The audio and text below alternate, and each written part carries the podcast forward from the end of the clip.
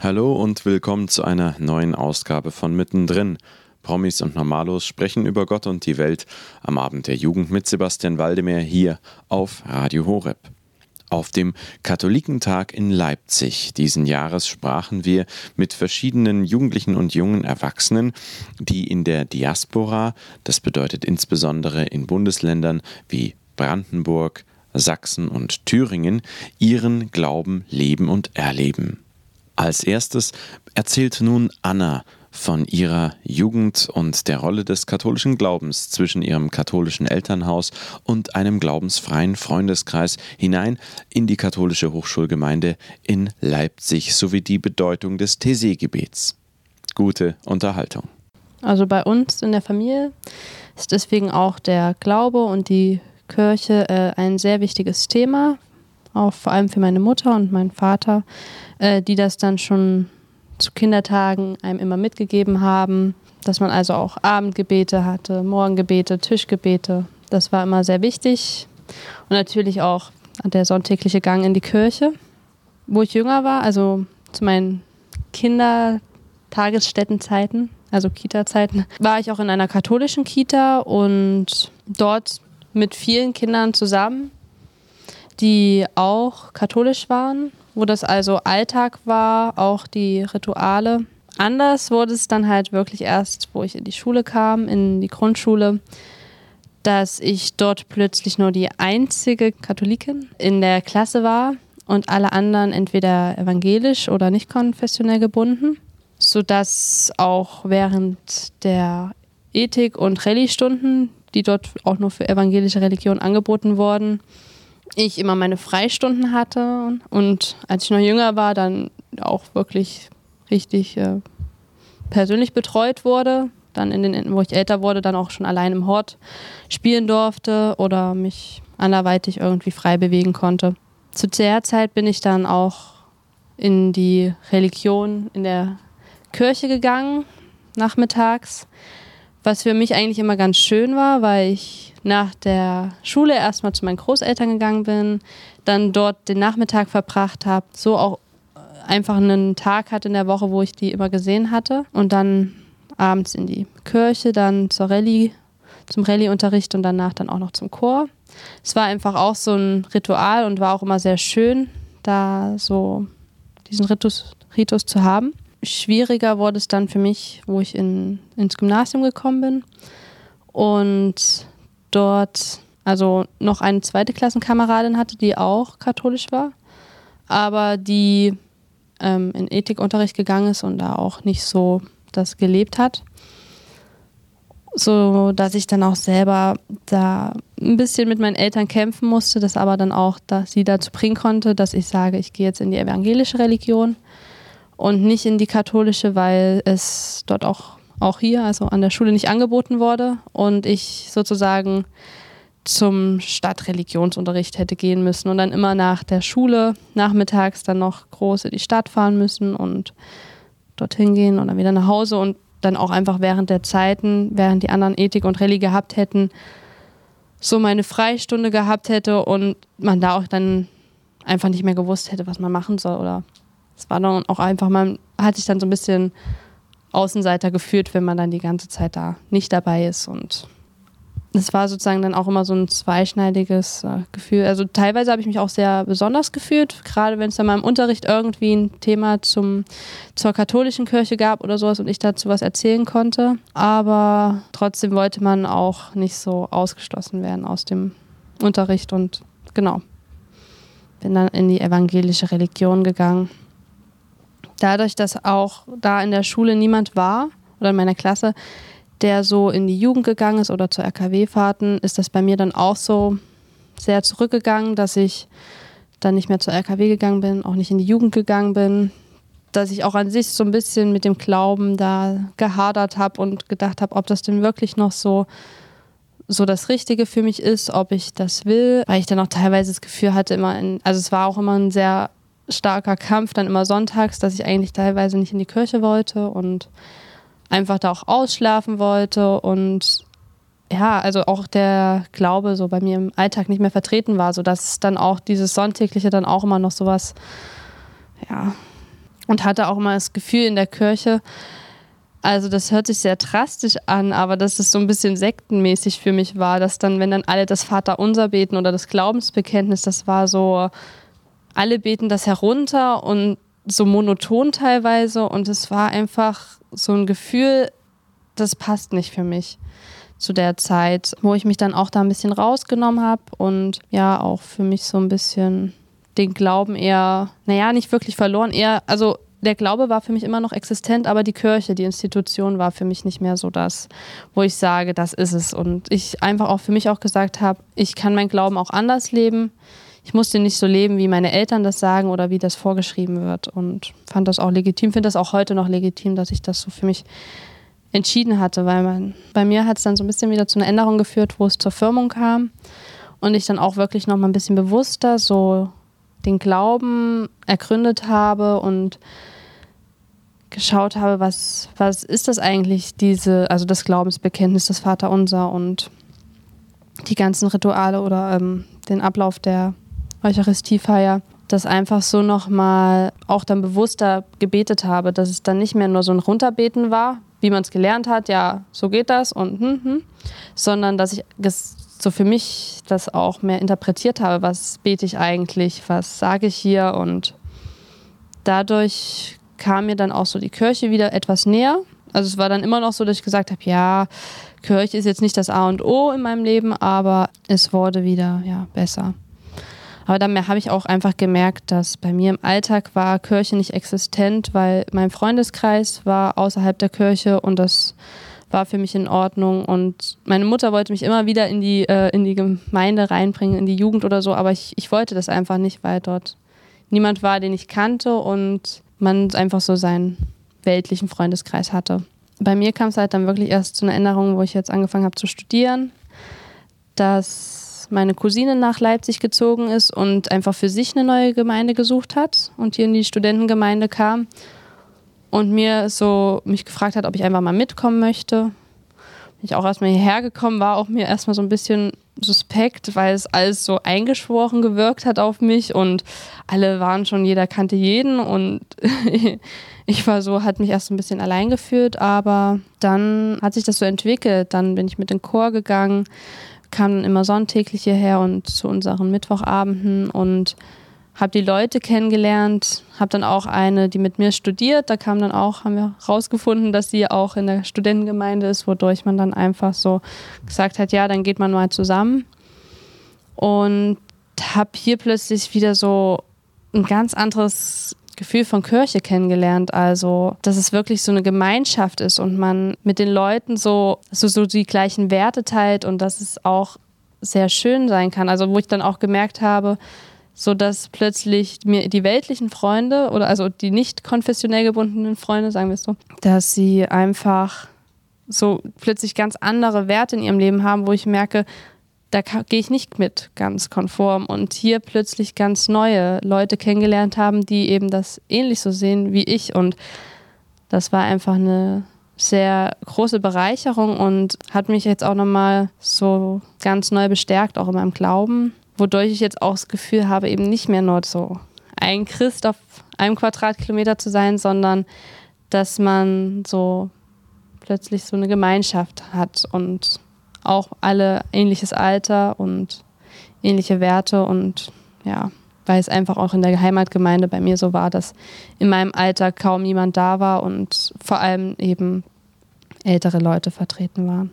Gab es bei dir wieder irgend so ein, so ein Schlüsselerlebnis ähm, anhand dessen? Also du hast ja gesagt, die Firmung, wo du das dann wieder so mhm. hinterfragt hast, aber gab es da sonst irgendwie so besondere Sachen, wo du dann dich wieder näher zum Glauben herangezogen gefühlt hast? Bei mir war im Firmenvorbereitung auch im Rahmen dessen ein TC-Gebet. Und ja, wir kennen ja wahrscheinlich alle irgendwie die TC-Gebete. Also die sind ja wirklich immer so sehr ruhig und man kommt so zum Nachdenken und auch mit den die Lieder sind alle so, also es geht einem so richtig nah, finde ich. Dann wird das bei uns auch gestaltet, dass halt jeder so eine Kerze hat und da hatte ich halt einfach so eine innere Wärme gespürt und so ein Nahsein bei Gott. Und das war auch etwas, was mich also durch diese dunkle Kirche und diese vielen Lichter.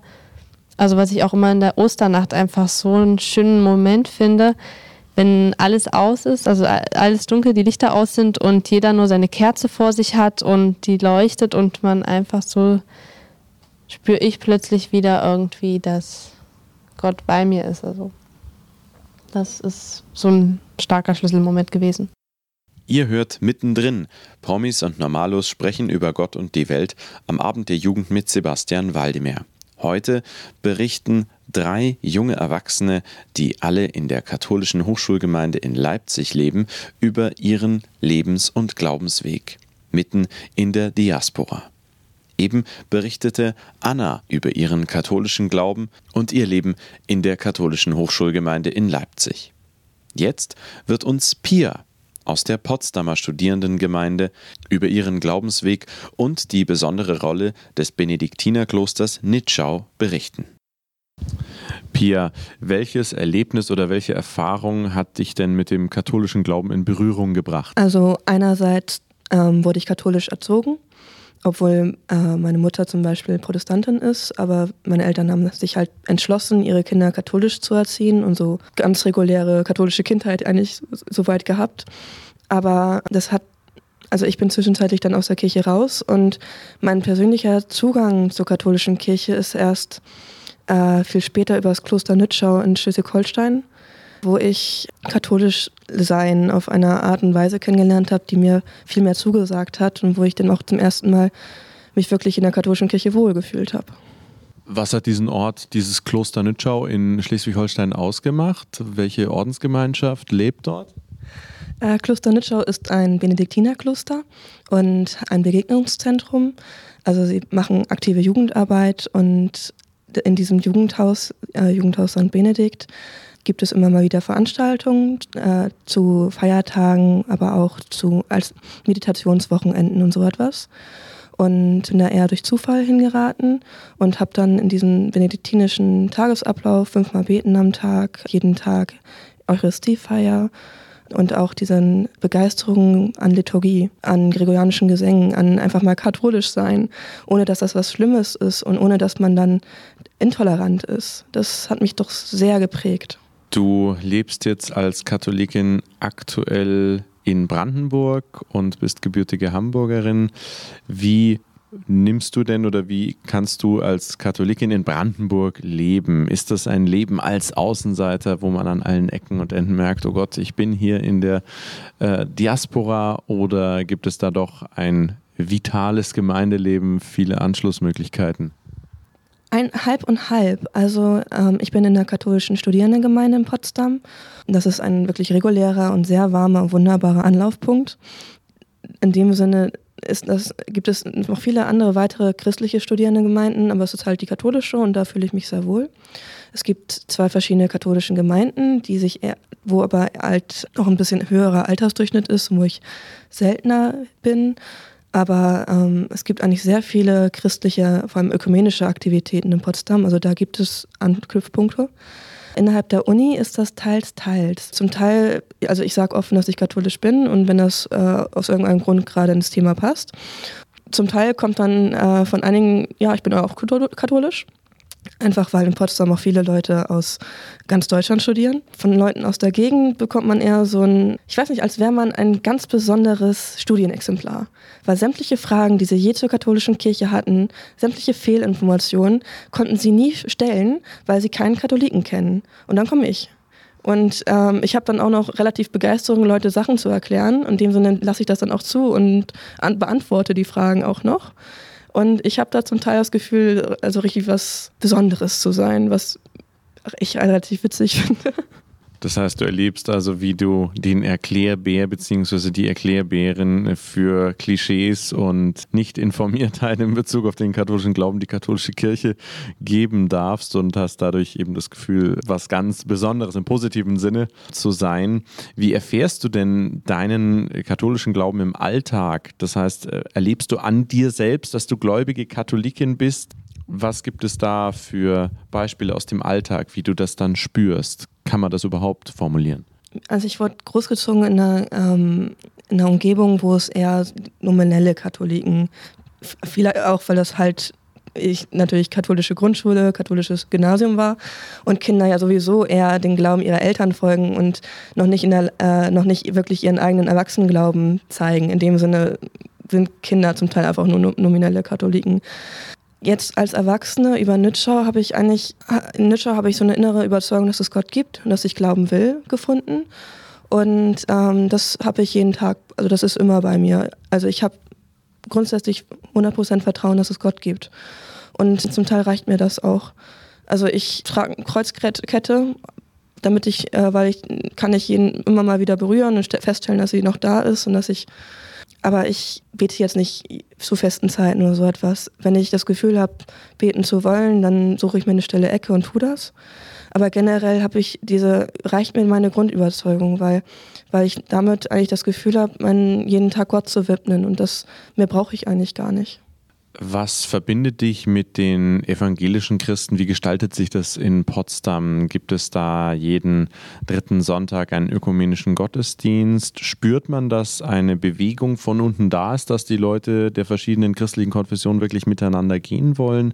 Potsdam hat sehr viele freikirchliche christliche Gemeinden, auch vor allem auf der studentischen Ebene. Es gibt sechs verschiedene christliche Studierendengemeinden, davon sind vier frei, evangelisch-freikirchlich, eine evangelisch-lutheranisch und dann unsere KSG. Und zwischen uns gibt es einen regen Austausch. Also nicht, wir machen jetzt wir sind immer in Kontakt. Ich bin jetzt Sprecherin der KSG, also bekomme ich, ich die Terminpläne der anderen zugeschickt und dann stimmen wir ab und äh, zu größeren Veranstaltungen laden wir immer alle anderen auch ein. Und wir haben so drei bis vier Veranstaltungen pro Semester, die wir zusammen machen und auch zum Teil zusammen organisieren. In der Potsdam im Ganzen, es gibt die Stadtkirchenarbeit, die bemüht sich um Ökumene, aber es gibt überdurchschnittlich viele und sehr unterschiedliche christliche Gemeinden in Potsdam und da gibt es immer mal wieder ökumenische Bemühungen und es gibt regelmäßige Treffen, aber da kommen zum Beispiel nicht alle, weil Frauen da sind und einige dieser Konfessionen äh, Frauen in christlichen Ämtern nicht unterstützen und aber das ist halt mein Eindruck von der momentanen ökumenischen Situation, da, wo, wo es gewollt wird, funktioniert es und äh, ist auch schön. Wie ist denn die Stimmung in der katholischen Gemeinde, in der du in Brandenburg lebst? Optimistisch, verzweifelt auf der Suche nach mehr Mitgliedern oder was für ein Spirit kann man da feststellen? Oder? Bei der KSG fast ein bisschen in sich ruhend. Also wir haben jetzt seit einem halben Jahr eine Hauptamtliche. Davor waren wir war die Stelle vakant für zwei Jahre. Und in dem Sinne hat sich die KSG zwei Jahre selber organisiert. Auch selber ein paar neue Mitglieder gefunden, andere sind gegangen. Aber wir haben halt überlebt.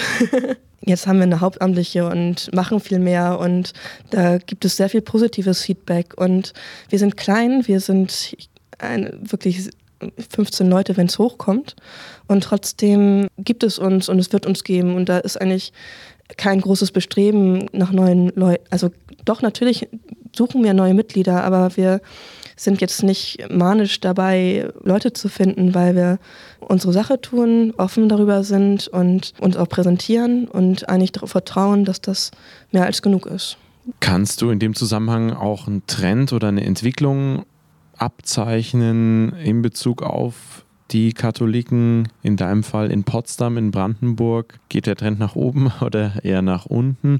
Was für Stimmen gibt es aus den freikirchlichen Gemeinden? Hörst du da eher dann viel skeptische Stimmen gegenüber dem, dem katholischen oder spürst du, dass eine echte Offenheit da ist in den Herzen der Menschen? Und wie würdest du demnach auch den Trend einschätzen für die Katholiken in Brandenburg bzw.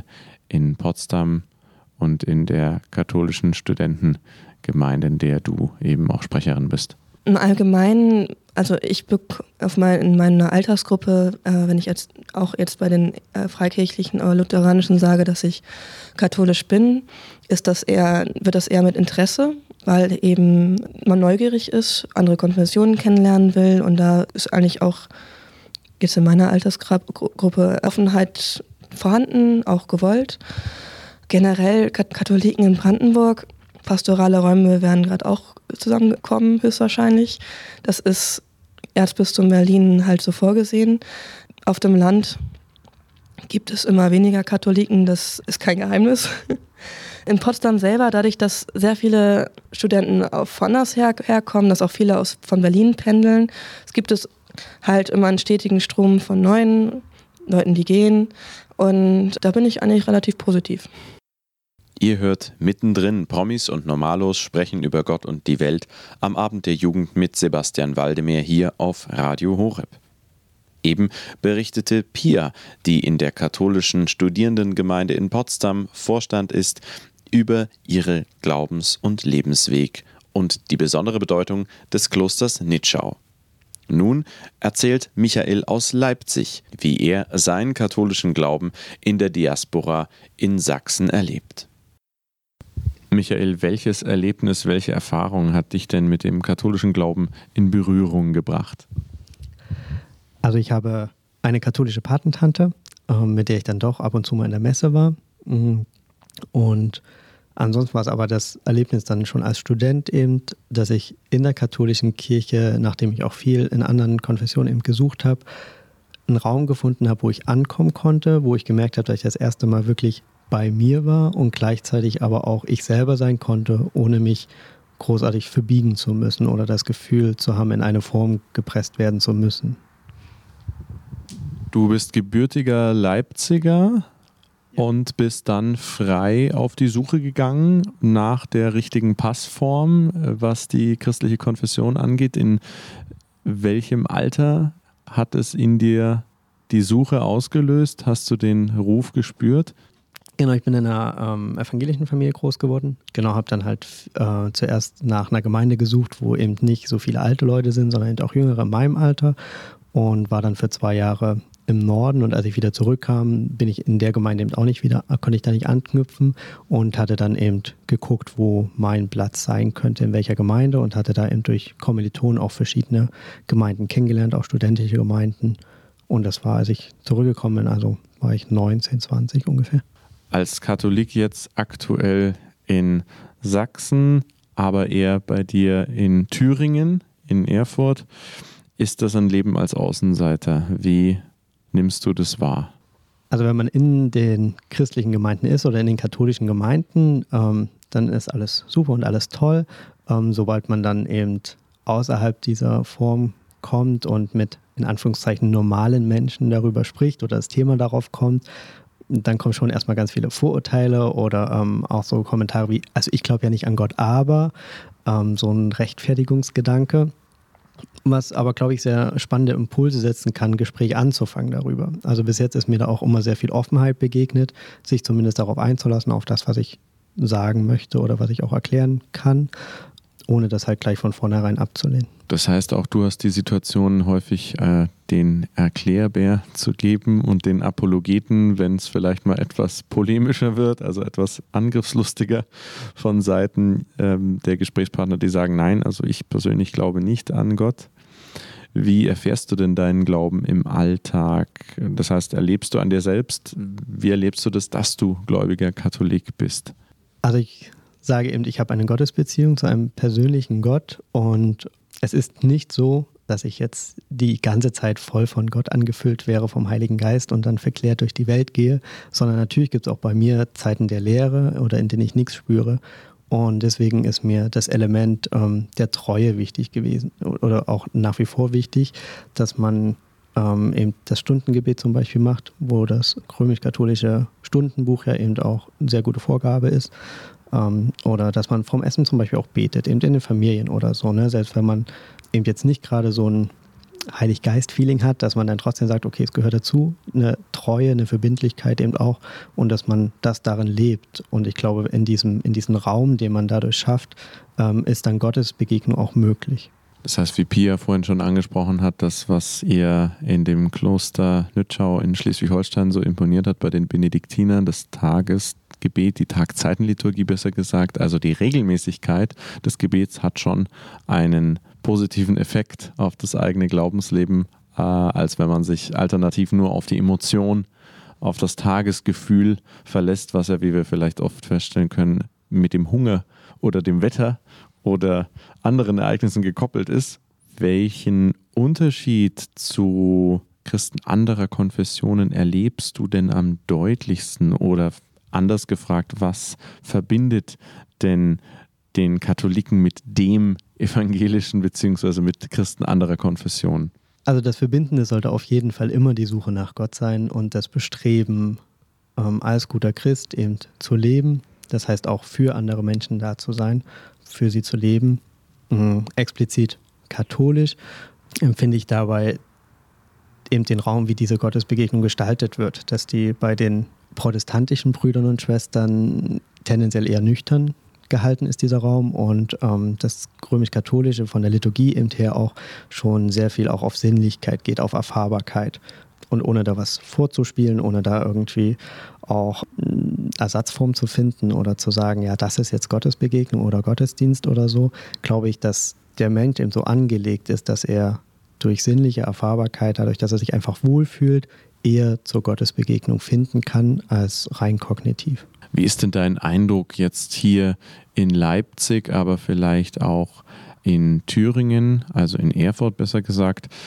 Zeichnet sich ein positiver Trend ab, der jungen Erwachsenen, also so von 20 bis 30 Jahren, sage ich jetzt mal in Bezug auf den christlichen Glauben, auf den katholischen Glauben, kann man da ein reges oder ein kleines Wachstum entdecken oder ist es eher eine immer breiter um sich greifende Skepsis äh, Richtung Agnostizismus und Atheismus? Was für Werte kriegst du denn auch in den Gesprächen mit? Was, was erzählen eben Gleichaltrige?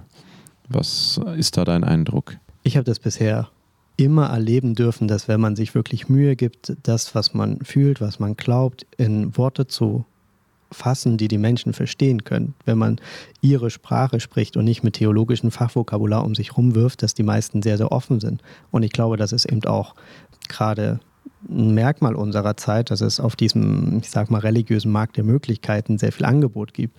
Ähm, sehr viel auch so in Richtung Buddhismus ähm, oder Meditation eben auch. Und dass die Leute da sehr offen sind, weil sie was suchen, was sie ausfüllen können und dass dann Kirche eben ein Anbieter ist, der in Deutschland tatsächlich, glaube ich, aber auch noch einen gewissen Vertrauensvorschuss hat, weil man es einfach kennt. Und dann eben Kirche vielleicht gerade eben auch in Situationen, in denen es schwierig ist oder ähm, wenn Krankheit oder Tod oder andere Lebenskrisen ins Haus stehen, plötzlich wieder in den Hintergrund kommt und Ansprechpartner ist. Und ich glaube, diesen Vorteil sollten wir uns auch nicht verspielen. Das war mittendrin. Promis und Normalos sprechen über Gott und die Welt am Abend der Jugend mit Sebastian Waldemar hier auf Radio Horeb.